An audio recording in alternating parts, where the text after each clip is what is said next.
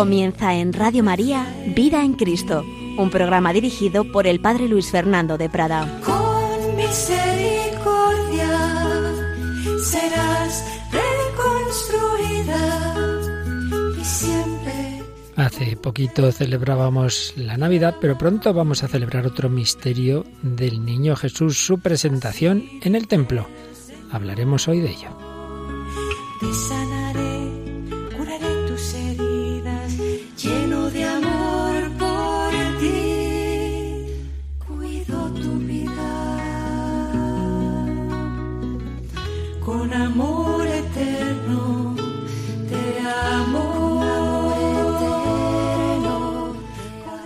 Un cordialísimo saludo, queridos hermanos, amigos, familia de Radio María. Vamos a seguir, vamos a seguir aprendiendo de lo que nos dejó escrito Joseph Ratzinger, Benedicto XVI, sobre Jesús, su obra Jesús de Nazaret.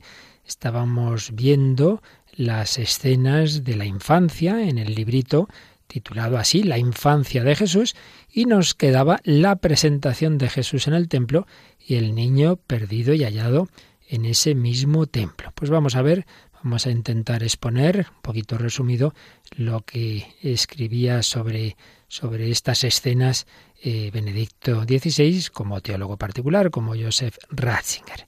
40 días después del nacimiento de Jesús. ¿Qué ocurre en ese cuadragésimo día? Hay tres acontecimientos. Lo que se llama la purificación de María, ya lo explicaremos, el rescate del Hijo primogénito, Jesús, mediante un sacrificio prescrito por la ley, también veremos qué es esto del rescate, y su presentación, la presentación de Jesús en el templo. En estos relatos y en este en particular se, se ve el trasfondo judeocristiano que, que estaba, claro, en la tradición familiar de Jesús, pero señala eh, Benedicto XVI que también se ve que ha sido escrito por alguien de cultura griega. Ya sabéis que quien nos cuenta estas escenas es San Lucas, que no era judío, que era de cultura griega y que escribe pensando en los paganos. Y bueno, se ve que no tenía el mismo conocimiento de la legislación del Antiguo Testamento que el que pudiera tener San Mateo, que escribe para los judíos, y que no le interesan demasiado los detallitos, sino el núcleo teológico, el fondo de la cuestión.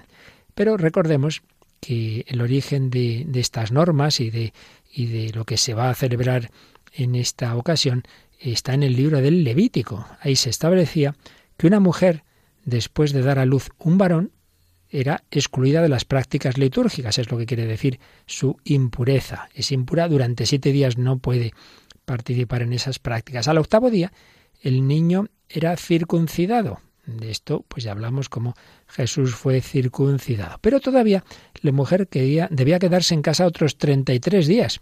33 más los 7, 40, para purificar su sangre. Bueno, eran normas de, del Levítico y después debía ofrecer un sacrificio de purificación, un cordero y un pichón o una tórtola como sacrificio expiatorio. Los pobres solo tenían que ofrecer dos tórtolas o dos pichones. Nos dice San Lucas, Lucas 2.24, que María y José ofrecieron el sacrificio de los pobres. San Lucas siempre va a insistir en la importancia de la pobreza, es un evangelio de los pobres y nos hace ver cómo Jesús, su familia, está entre los pobres de Israel, desde ese nacimiento en la calle, en un establo, en un pesebre, ese sacrificio propio de los pobres, su vida sencilla en Nazaret, su muerte en la cruz. Varias veces en esta escena aparece la ley. Jesús se ha sometido siempre a la ley, nacido bajo la ley, nos dirá también San Pablo. Jesús le dice al Bautista debe cumplirse toda justicia. Pues bien, realmente la Virgen María también cumple la ley, ya no tenía nada que de purificarse por el parto de Jesús, al revés, ese nacimiento trae la purificación al mundo, pero María obedece. María, José, el niño Jesús no tienen complejo de excepción, aquí estamos nosotros por encima de la ley, ¿qué va? Son siempre humildes y obedientes. Buen, buen ejemplo para nosotros. Por tanto, primera, eh, primer aspecto, la purificación que debía hacer la madre. Segundo, el rescate del primogénito. ¿Qué quiere decir esto? Bueno, esto tiene su origen en aquella plaga de los primogénitos de Egipto y lo que venía a significar es que en realidad el primer hijo, aunque luego no hubiera más, se le llama el primogénito, el primer hijo siempre era propiedad de Dios, debía consagrarse a Dios, pero para que realmente pudiera seguir, digamos, la vida ordinaria había que rescatarlo, digamos como que pagar de alguna manera a Dios por ese hijo y que pueda seguir con los padres. El precio del rescate era de cinco siglos. Se podía pagar en cualquier lugar a cualquier sacerdote. San Lucas mm, recuerda el derecho a reservarse al primogénito.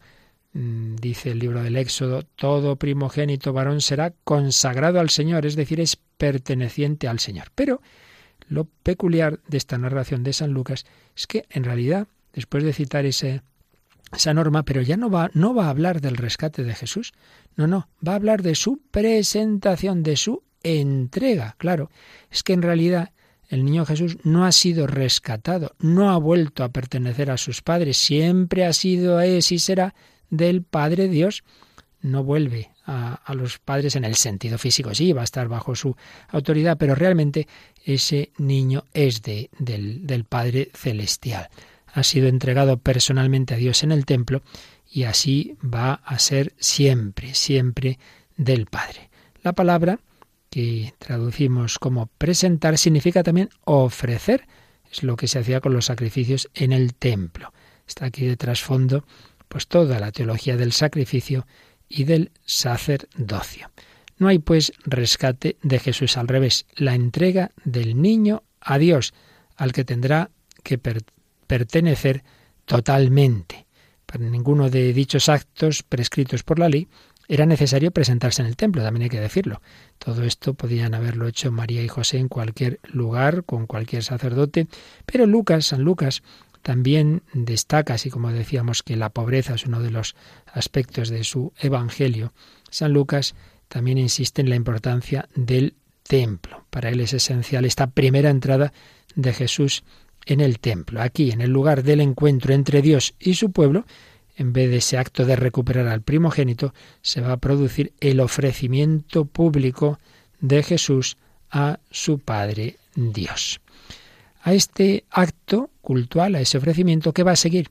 Pues una escena profética, con dos profetas, en un sentido amplio de la palabra, muy peculiares, Simeón y Ana, dos ancianos, que se presentan en el templo y saludan, podríamos decir, como representantes del, del verdadero Israel, del Israel piadoso y creyente, saludan al Mesías del Señor. Simeón, el anciano Simeón, como lo describe San Lucas, con tres cualidades. Se nos dice que es justo, es piadoso y que esperaba la consolación de Israel. Es justo. Esta palabra ya hablamos a propósito de San José, ya vimos que significa mucho más que en nuestra lengua. El hombre justo es el hombre que vive de la palabra de Dios, que vive de la voluntad de Dios, que realmente podríamos traducir por, por hombre que busca la santidad. Simeón es un hombre justo, como se había dicho también de San José. En segundo lugar, es piadoso, vive en una íntima apertura personal hacia Dios, está interiormente cerca del templo, vive en el encuentro con Dios. Y en tercer lugar, espera la consolación de Israel. Vive orientado hacia lo que redime, hacia lo que ha de venir. Consolación.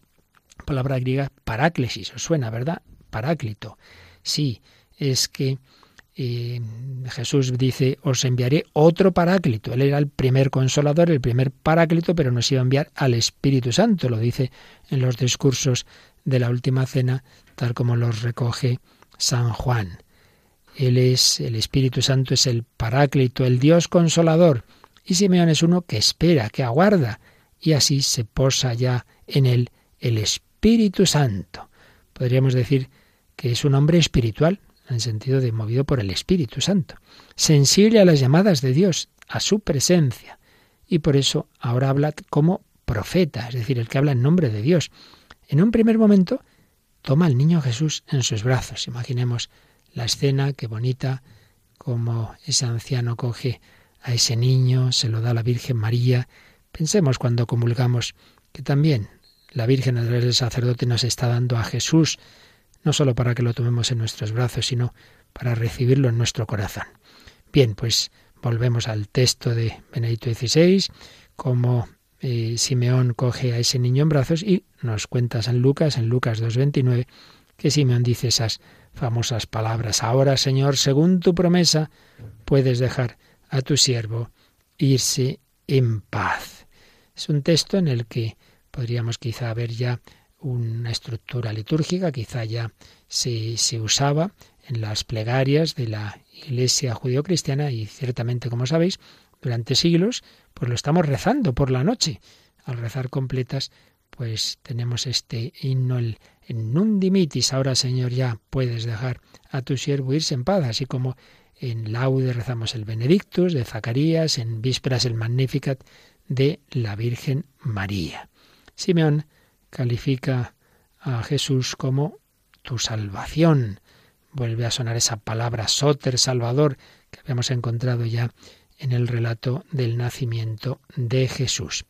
Y además en este himno se hacen dos afirmaciones sobre Jesucristo, dos afirmaciones cristológicas. Por un lado se dice que es luz para alumbrar a las naciones, pero por otro lado que existe para gloria de tu pueblo Israel. Lucas 2, 32. Ambas expresiones tienen de trasfondo el profeta Isaías. Ahí se hablaba de, del siervo de Yahvé, el siervo del Señor como luz para iluminar a las naciones. Isaías 42, 6, 49, 6. Entonces se está aquí identificando a Jesús como el siervo de Dios, el que el profeta había anticipado, una figura misteriosa de futuro, y que tiene una misión universal, porque va a llevar la luz a todas las naciones. Siervo de, de Yahvé va a dirigirse a todos los pueblos, no solo a Israel. Pero también eso es gloria de Israel. Esa referencia a la gloria de Israel estaba en, en Isaías en el contexto de palabras de consuelo del profeta a ese Israel atemorizado al que se le anuncia una ayuda mediante el poder salvador de Dios. Ahora, Señor, según tu promesa, puedes dejar a tu siervo irse en paz. El anciano Simeón coge a Jesús, el anciano Simeón le dice al Señor que ya puede morirse tranquilo toda su vida esperando ese momento. Tengamos nosotros esperanza. Muchas veces nos cansamos. Estoy añadiendo ahora yo a nivel personal a una reflexión que me viene a la mente. ¿Cuántas veces, ay Señor, llevo años ya pidiéndote esto, llevo años haciendo oración y nada, parece que no me escuchas y siempre en sequedad y, y hasta, hasta cuándo? Bueno, pues el anciano Simeón pensad lo que es un año y otro y otro y otro Iban pasando los años y no se desesperaba, no pensaba que Dios le había engañado, estaba seguro de que conocería al Mesías. Si ese día no hubiera ido al templo, pero no, no, iba un día y otro, se dejaba mover por el Espíritu Santo, testimonio de esperanza, de fidelidad a Dios. Seamos fieles y lo demás dejémoslo en manos de Dios. Lo que tenga que llegar llegará cuando Dios quiera, como Dios quiera. Pues vamos a pedírselo al Señor y recordando a este anciano, pedimos que también nosotros tengamos esa su misma esperanza y que también cuando nos llegue ese momento final, pues vayamos tranquilos. Señor, puedes dejarme ir, ir en paz. Ya si te he conocido, ya me voy a encontrar contigo. Si, si ya te he recibido muchas veces en mi vida, en la comunión, si hemos tenido muchos ratos de oración, no voy al encuentro de un desconocido. Qué triste. Personas que mueren eh, sin saber a dónde van, con esa angustia, pero ¿qué es esto que, me voy a encontrar ahora? nosotros sabemos que nos vamos a encontrar con alguien con quien ya hemos tratado.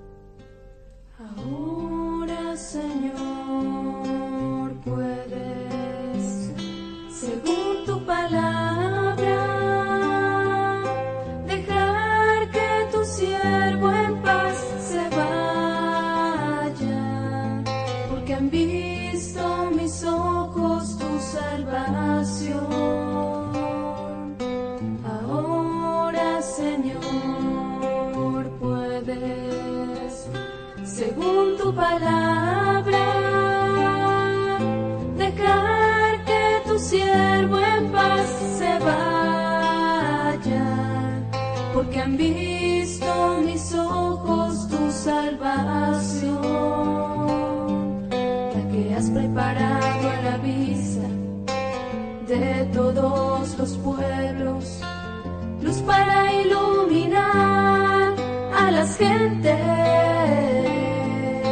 y gloria de tu pueblo Israel.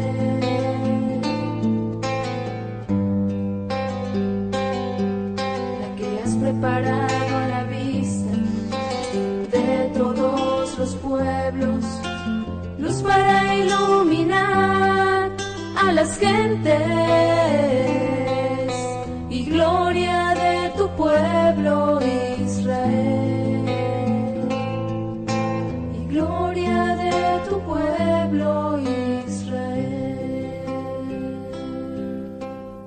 Luz para iluminar a las gentes.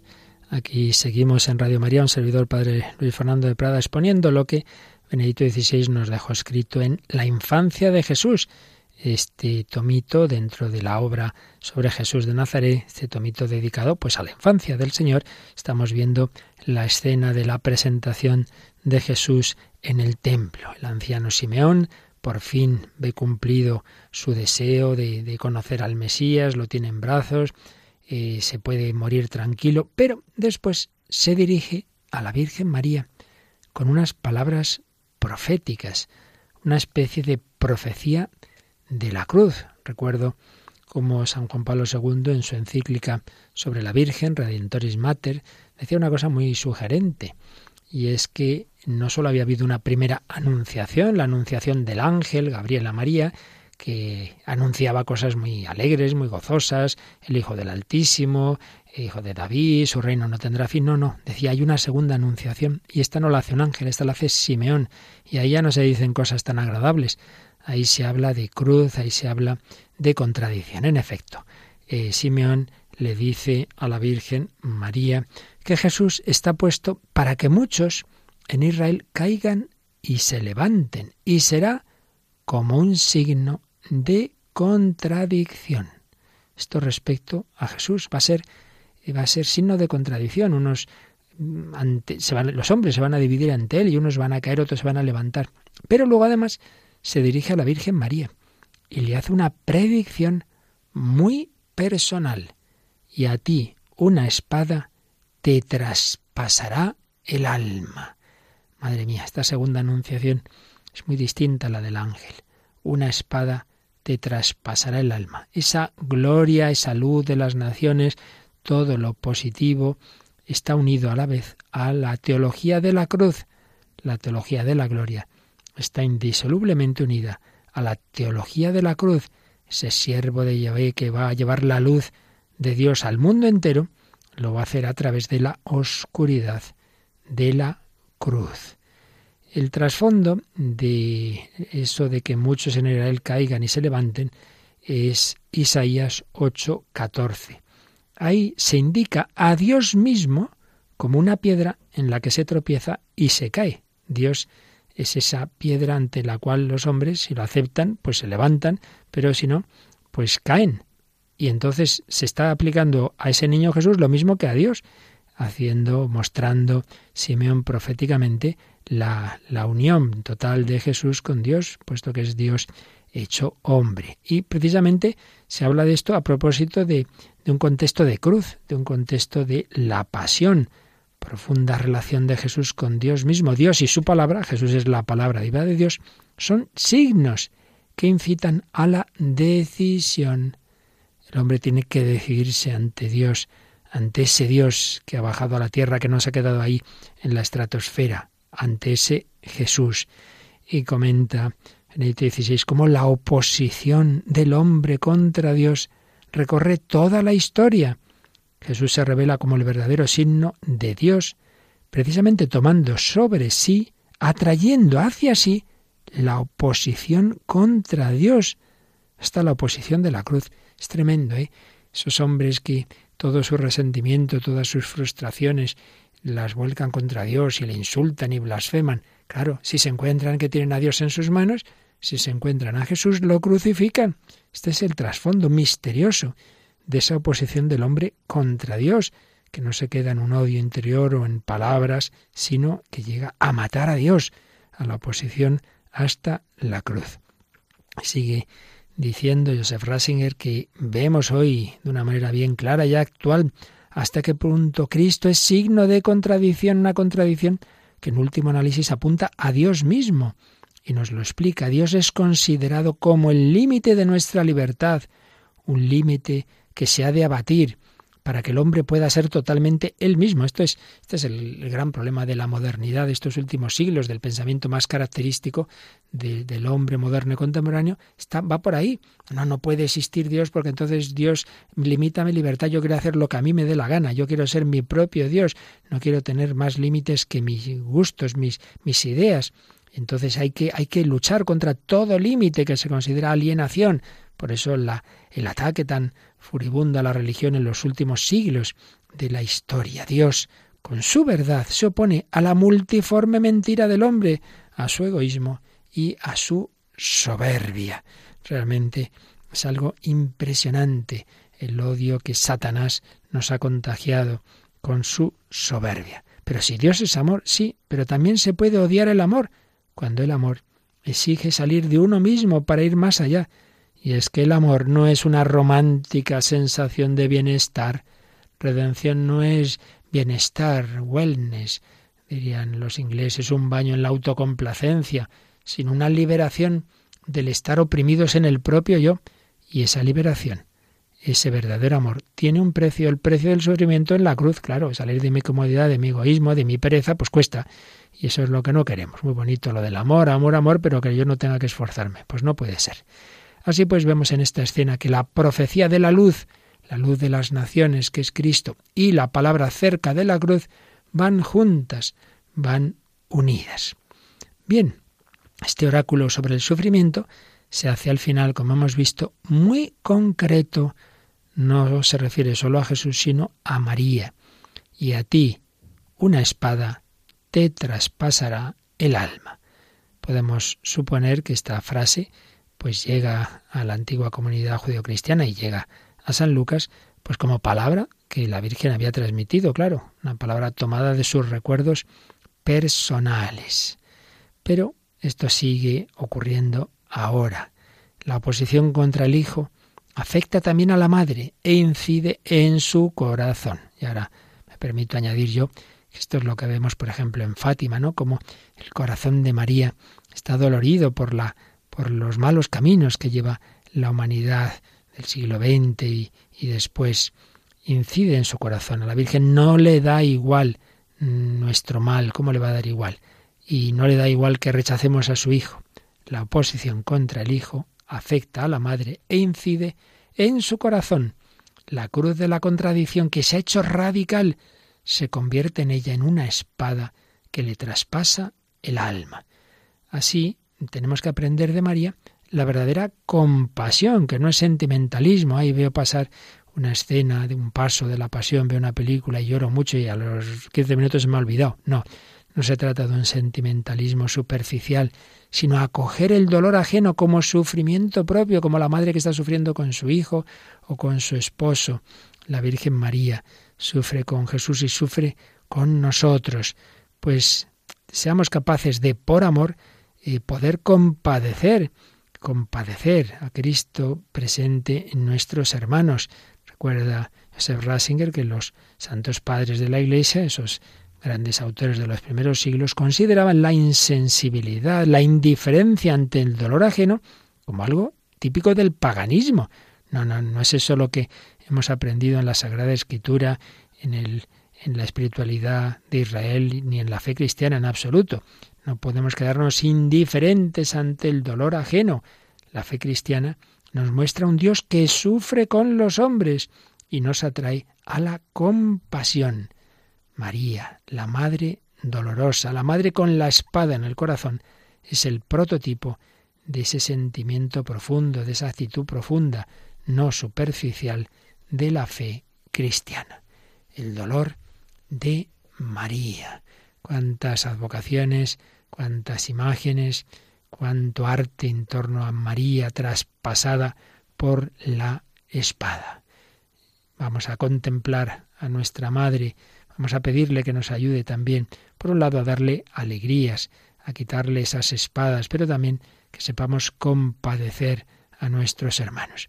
Pero antes de, de pasar a la siguiente escena, nos queda mm, mencionar a otra mujer, en este caso no una jovencita como María, sino Ana, una mujer de 84 años, que había estado solo siete años casada y desde entonces vivía viuda, muchísimos años pues en esa viudedad, pero no era una mujer amargada, que va llena de Dios, dice San Lucas 2.37, que no se apartaba del templo día y noche, sirviendo a Dios con ayunos y oraciones, como tantas mujeres buenas que vemos en nuestras parroquias, sirviendo a Dios con ayunos y oraciones.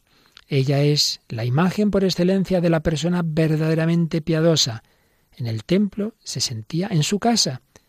Vivía cerca de Dios y para Dios en cuerpo y alma, en cuerpo y alma. Por eso también ese sacrificio de los ayunos. De este modo, es realmente una mujer colmada de Espíritu Santo, una profetisa. Y puesto que vive en el templo en adoración, está allí cuando llega Jesús, está donde tenía que estar, y entonces se presentó en aquel momento, conoció a Jesús, daba gracias a Dios y hablaba del niño a todos los que aguardaban la liberación de Jerusalén. Mira, esto es lo que tenemos que hacer nosotros. Conocer a Jesús, estar con Él, dar gracias a Dios por haberle recibido y hablar de Jesús a todos, hablar, evangelizar. La profecía de Ana consistía en ese anuncio, en esa transmisión de la esperanza de la que ella vivía. Preciosa escena, ese matrimonio, José y María llevan al niño Jesús en brazos, lo presentan, ofrecen el sacrificio prescrito, lo ofrecen al Padre y se encuentran con estos ancianos que dicen estas palabras proféticas, Simeón y Ana. Pues vamos a quedarnos mirando a la Virgen María, vamos a pedir esa fe, esa esperanza de María, vamos a pedir que sepamos estar con el Señor en todo momento, cuando, cuando llegan los momentos gozosos y cuando llegan los dolorosos. María estuvo en Belén, estuvo en Nazaret, estuvo en Egipto, estuvo en Caná, estuvo en los momentos de fama de Jesús, pero estuvo también al pie de la cruz, la fe de María. Me ha venido a la mente en alguna ocasión que la Virgen María, pues ya desde ese momento ya sabía que, la cruz y el sufrimiento iban a estar ahí presentes en, en, la vida de su Hijo Jesús y en la suya. Y digo que, que esto me vino a la mente una ocasión cuando me di cuenta de que cuando San Maximiliano Colbe, de niño, tiene aquella aparición de la Virgen María, que le muestra dos coronas de flores, una roja y una blanca. ¿Cuál escoge? Coge las dos. Y él se lo cuenta a su madre. Pues seguramente su madre eh, intuía ya que su hijo iba a morir eh, sabía desde pequeño que esa corona roja era la corona de los mártires. También la madre llevaba ya en su corazón esa espina, pero animó siempre a su hijo, tenía siempre esa, esa fe firme, esa mujer cristiana que, que es capaz de estar ahí con su hijo al pie de la cruz. Pedimos a María esa su fe.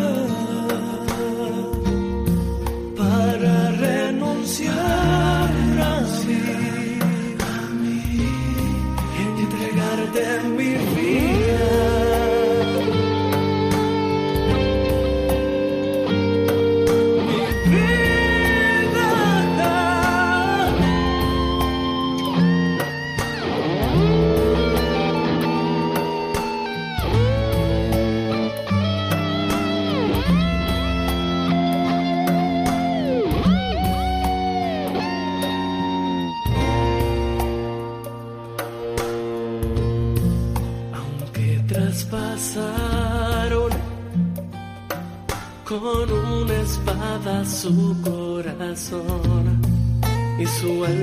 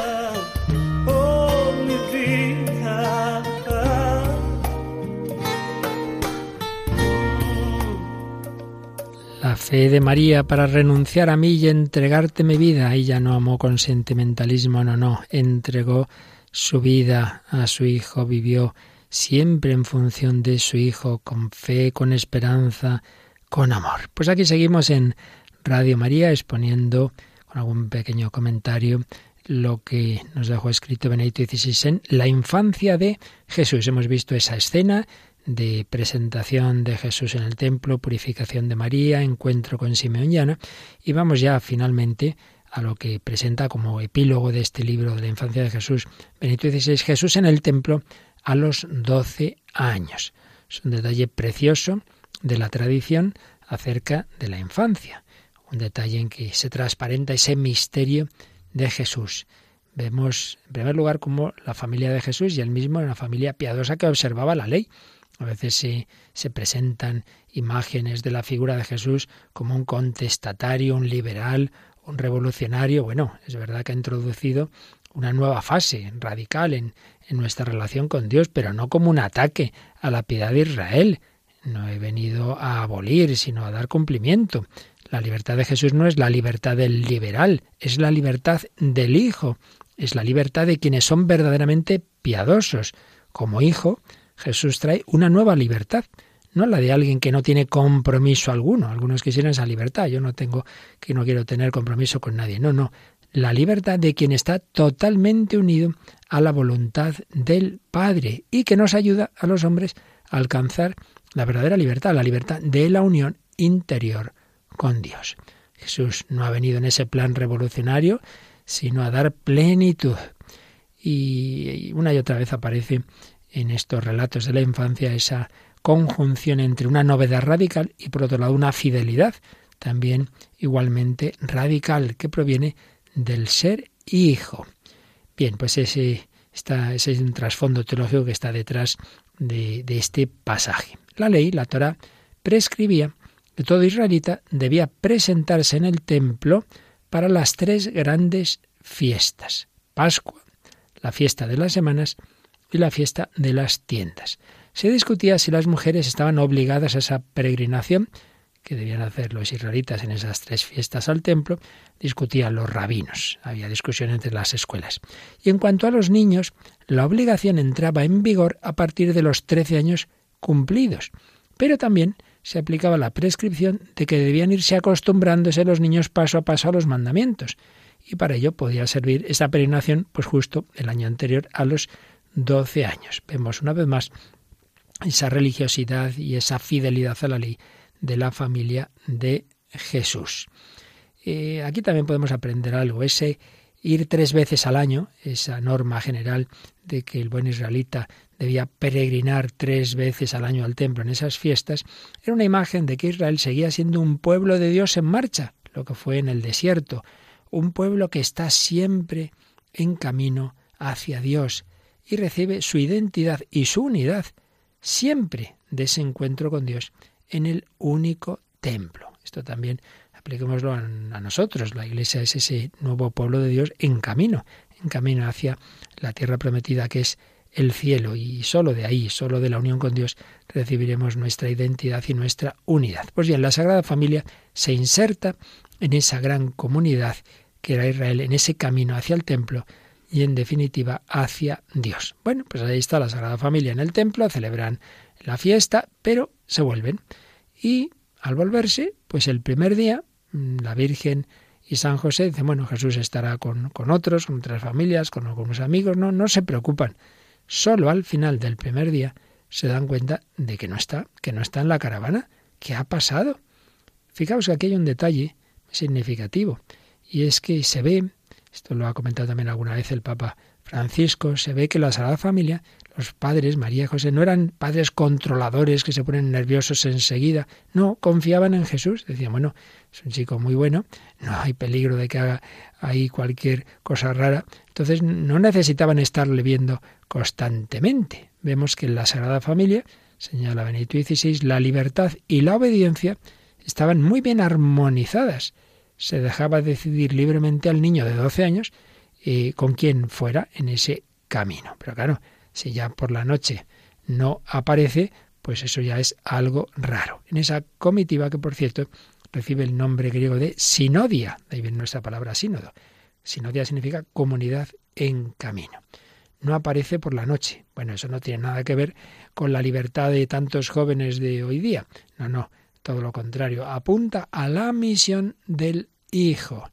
Apunta a esa particular misión que tenía Jesús. Pero ciertamente para los padres van a ser días de gran ansiedad, de gran preocupación.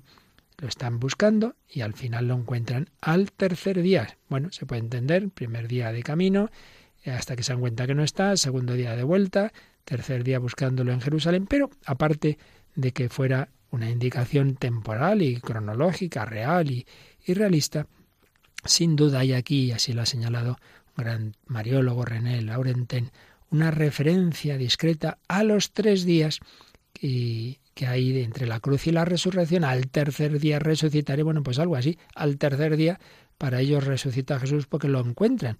También hay quien ha señalado que San José, que ya no viviría cuando de hecho se produce la pasión, muerte y resurrección de Cristo, para él va a ser aquí esa, esa resurrección, esa, esa Pascua, va a ser su Pascua, en esa misma ciudad de Jerusalén, su Pascua, esos momentos de angustia, que desde luego debieron ser muy serios, porque no hay más que ver las palabras de la Virgen a Jesús cuando ya lo encuentran, en Lucas 2.48. Hijo, ¿por qué nos has tratado así? Mira que tu padre y yo te buscábamos angustiados. Realmente es una frase tremenda, ¿eh? Fijaos cómo le llama hijo, hijo, pero como diciendo, hombre, hijo, pero, pero, ¿Cómo, ¿Cómo puede ser? ¿Cómo nos has tratado así? Que tu padre y yo. La Virgen llama a San José, ante todo es tu padre, aunque bien sabía que no lo era biológicamente, pero es tu padre, tu padre adoptivo. Yo te buscábamos, te buscábamos, no nos han quedado quietos, lo han buscado angustiados. El tener fe no quiere decir que Dios nos quite los disgustos o las posibles angustias. Y así, comenta Benedicto XVI, desde la primera Pascua de Jesús, esta escena, se extiende un arco hasta su última Pascua, la de la cruz. Y es que, comenta el autor, la misión divina de Jesús rompe toda medida humana y se convierte para el hombre en un misterio oscuro. Ciertamente, un misterio oscuro, no, esto no se entiende, pero, pero ¿por qué Jesús trató así a sus padres? ¿Por qué nos has tratado así? Mira que tu padre y yo te buscábamos angustiados. Esa oscuridad de la fe. El tener fe no es entender. El creer no es entender, es fiarse. Entonces, señala José Ratzinger, en aquellos momentos se hace sentir en María algo de ese dolor de la espada que Simeón le había anunciado.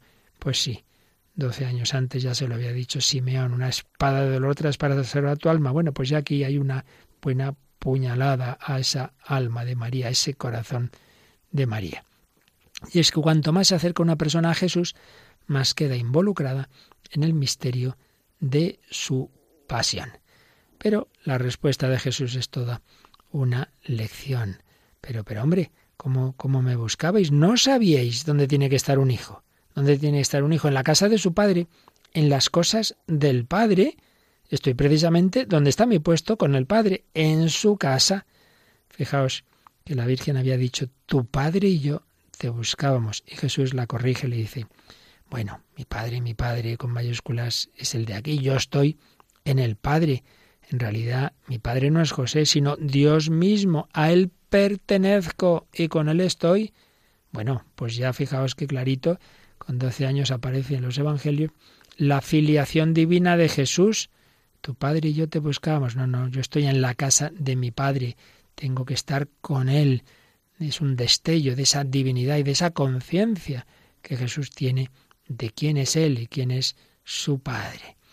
Y vemos aquí también ese hacer la voluntad del Padre, ese deber al que Él se atiene. El Hijo debe estar con el Padre. Y una palabra griega, dei, que retorna frecuentemente en los Evangelios, por ejemplo, cuando Jesús dice que el Hijo del Hombre debe sufrir mucho, ser rechazado, ser ejecutado, resucitar, debe. Ese debe es una relación a hacer la voluntad de Dios. Jesús se somete a esa voluntad. Pues también, en ese momento inicial también de niño, él debe estar con el Padre. Entonces lo que puede parecer una desobediencia o una mala libertad respecto a los padres es en realidad lo contrario. Es una expresión de su obediencia filial. Él no se ha quedado en el templo por rebelión a sus padres. No, no. Se ha quedado como quien obedece con la misma obediencia que le llevará a la cruz y a la resurrección. Bueno, pues, ¿cómo reaccionan María y José? Ellos no comprendieron lo que les quería decir. No lo comprendieron. Y su madre conservaba todo eso en su corazón. Lucas 2, 50 y 51 nos dice estas dos afirmaciones. Por un lado, que no lo comprendieron, lógico, y por otro lado, que María conservaba todo en su corazón. Os decía antes que la fe no es entender, la fe es fiarse. Bueno, pues si María no entendió, pues no nos extraña que muchas veces a nosotros nos desconcierta el Señor. Señor, no te entiendo, no te entiendo, pero, pero me fío de ti, digámosle, cuando nos desconcierta, sobre todo cuando llegan también esas oscuridades, llega la cruz. Pero Señor, ¿cómo, cómo ha sido esto? Mira, fíate, fíate. Y no pienses que no tienes fe, porque la Virgen María tenía más fe que nadie, es el modelo de fe. Jesús no es modelo de fe porque Jesús ve al Padre, pero María es modelo de fe y el que tuviera fe no quiere decir que lo entendiera y que no sufriera. La fe de María. Y es que la palabra de Jesús es demasiado grande por el momento. Incluso esa fe de María es una fe en camino, una fe que se encuentra a menudo en la oscuridad y debe madurar atravesando la oscuridad. María no comprende esas palabras. Estas son todo palabras de Benito XVI, pero me viene a la mente como San Juan Pablo II, tan amante de María, en esa encíclica Redentoris Mater sobre la Virgen, hablaba de la fatiga del corazón de María y de sus oscuridades, como han pasado los místicos, como habla San Juan de la Cruz, de las noches oscuras. También María las tuvo. María no comprende esas palabras, pero las conserva en su corazón y allí las va meditando y ahí van madurando poco a poco. Bueno, eso es lo que tenemos que hacer también nosotros, dar vueltas a las palabras del Señor, del Evangelio, pero saber que esas palabras de Jesús siempre son más grandes que nuestra razón, superan nuestra inteligencia. Entonces ahí está la tentación de reducirlas, de manipularlas, para que me entren en mi cabecita, para ajustarlas a nuestra medida. Y señala eh, Benedicto XVI que también los exegetas tienen que tener cuidado, tienen que ser humildes, tienen que respetar esas palabras, esa palabra de Dios y no pretender reducirlas a lo que entendemos nosotros. No, Dios siempre nos supera y sus palabras nos desconciertan. Pero lo bonito es como María medita, aunque no entienda, da vueltas en su corazón. María cree de manera ejemplar, ya le había dicho Isabel, dichosa tú que has creído. María medita las palabras de Jesús en su corazón o los acontecimientos, todo lo que vivía desde, desde la encarnación. María no solo es la gran creyente, sino la imagen de la Iglesia, que también acoge la palabra de Dios en su corazón y la transmite. Así debemos hacer cada uno de nosotros, acoger esa palabra, acoger a Jesús en definitiva y darlo a los demás. Bien, pues Así termina este encuentro con Jesús, pero nos dice San Lucas que Jesús bajó con ellos a Nazaret y siguió bajo su autoridad y va creciendo en sabiduría, en estatura y en gracia ante Dios y ante los hombres. Después de ese momento especial en que había hecho resplandecer la obediencia más grande en la cual vivía, la obediencia al Padre, Jesús vuelve a la situación normal de su familia, a la humildad de la vida sencilla y a la obediencia a sus padres terrenales. Eso fue dejar claro que en último término él al que tiene que obedecer es al Padre Celestial, pero también el Padre Celestial quiere que ordinariamente obedezca a sus padres terrenos y en una vida humilde, oculta, modelo para todos nosotros que estamos llamados a vivir el trabajo ordinario, la oración, las tareas sencillas de la casa, no pretender siempre estar haciendo cosas extraordinarias y no sé qué espectaculares. Y Jesús crecía y mm, San Lucas eh, añade una fórmula tomada del primer libro de Samuel, que se refería al joven Samuel. Crecía en gracia, además de decir de que crecía en sabiduría y edad, añade esto, crecía en gracia, en benevolencia, en complacencia ante Dios y ante los hombres. Así el evangelista remite a la relación entre la historia de Samuel y la historia de la infancia de Jesús, una relación que apareció por vez primera en el Magnificat. Recordemos que la madre de Samuel, Ana, no podía tener hijos, se lo pidió al Señor, Dios se lo dio y entonces tiene ese cántico que es muy parecido. El Magnificat tiene mucha mucha conexión con ese cántico de Ana. Jesús crecía en gracia, en edad y en sabiduría. Con la respuesta del niño a sus doce años, ha quedado claro que él conoce al Padre Dios desde dentro. No solo conoce a Dios a través de seres humanos que dan testimonio de él, sino que lo reconoce en sí mismo. Él es el Hijo con mayúscula, él vive en un tú a tú con el Padre, está en su presencia, lo ve. Juan dice, el evangelista San Juan dirá, que es el unigénito que está en el seno del Padre y por eso lo puede revelar. Juan 1, 18. Bueno, pues esto es lo que se hace patente ya en esa respuesta a sus doce años. Él está con el Padre, ve las cosas y las personas en la luz del Padre. Pero también es cierto que su sabiduría crece, porque Jesús es Dios y es hombre y en cuanto hombre no vive en una abstracta omnisciencia. Eh, así ese niño Jesús ya se sabía la teoría de la relatividad. No, no. Él está arraigado en una historia concreta, en un lugar y en un tiempo, en las diferentes fases de la vida humana. Y de eso recibe la forma concreta de su saber. Por eso Jesús también aprende. Esto ya lo explicamos en otro programa, en el Catecismo. Pues como por un lado tiene esa ciencia divina, ese ver al Padre, pero a la vez, como hombre, pues progresa en su conocimiento humano, en el que viene de otra forma. Él ha pensado y aprendido de modo humano. Esto se va a ver luego la predicación de Jesús, los ejemplos que pone, pues como realmente brotan de una experiencia humana. Él es verdadero hombre y verdadero Dios. ¿Cómo se junta ese entramado entre una y otra dimensión? Pues realmente es algo que siempre nos supera eh, la Iglesia lo ha definido, una persona divina, dos naturalezas, sí, sí, pero en último término siempre permanece en el misterio, pero aparece de manera muy concreta en esa narración sobre el niño de 12 años, una narración que abre la puerta a la totalidad de su figura que luego se nos va a relatar en los Evangelios. Bueno, pues así termina este libro, La infancia de Jesús, de Benedicto XVI. Una joyita, como tantas otras que nos dejó, para que conozcamos a nuestro Señor. Conocimiento, amor y seguimiento de Cristo para adorarlo. Porque este niño, ese niño que nació pobre en un pesebre, que adoraron los, los pastores, los magos, que, que cogió en brazos Simeón y Ana, que luego tuvo que huir a Egipto y que luego va a llevar una vida ordinaria en Nazaret, es ni más ni menos que el Quirios, el Señor. Por eso, ante Jesús, adoremos al nombre de Jesús, toda rodilla se doble en el cielo, la tierra, en el abismo. Sí, ese que va a estar en una cruz como estuvo en un pesebre, va a resucitar, es verdadero Dios.